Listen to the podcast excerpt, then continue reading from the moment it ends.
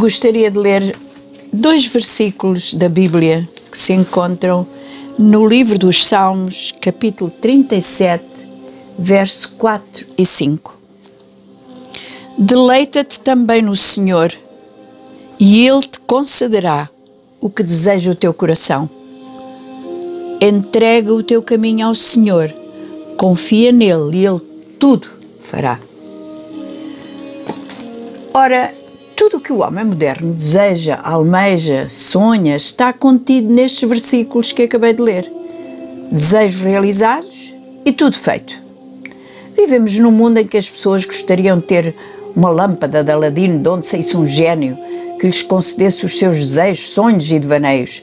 E hoje há crentes que olham para esta palavra que eu li e acham que é mesmo assim, que Deus vai dar-lhes o que desejam e depois também fazemos parte de uma sociedade instantânea, tudo feito.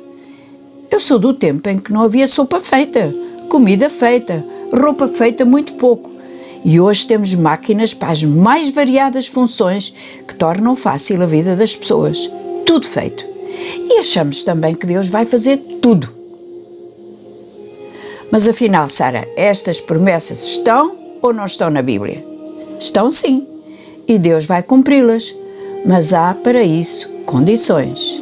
E a primeira diz assim: deleita-te no Senhor. A palavra deleitar no dicionário significa dar prazer, gosto íntimo e suave, deliciar, proporcionar gozo.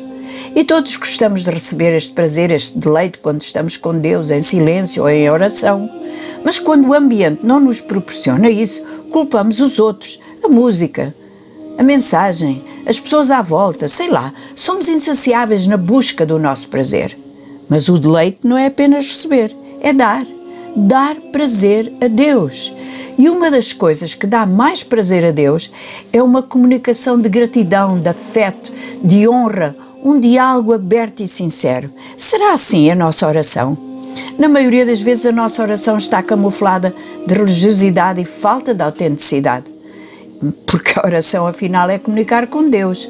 A única preocupação que temos que ter quando falamos com Ele é se as nossas palavras saem de um coração sincero, arrependido, contrito. Ao falarmos com Ele desta maneira, estamos a deleitá-lo, a dar-lhe prazer.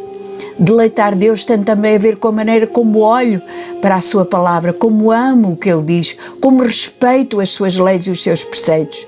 Jesus mesmo disse: Se me amais, guardareis as minhas palavras. A segunda necessidade é entrega o teu caminho ao Senhor. Dar-lhe permissão para que Ele seja a conduzir, Ele a conduzir, a guiar, a direcionar a nossa vida. Não a nossa vontade, mas a sua vontade.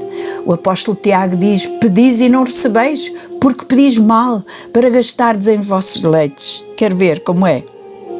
Oh Senhor, transforma o meu marido. Para quê? Para eu não ter mais chatices. Senhor, salva o meu filho, porque já não aguento mais dor. Senhor, abençoa o meu patrão, para eu me pagar mais. Tanta coisa que pedimos por nossa causa. Tantos pedidos feitos segundo a nossa vontade. Tantos caminhos percorridos sem antes termos perguntado ao Senhor se era por ali que deveríamos ir. Jesus mesmo nos ensinou a orar: seja feita a tua vontade. Entrega. E em terceiro lugar, confia nele. Quantas pessoas que me ouvem confiam mesmo em Deus?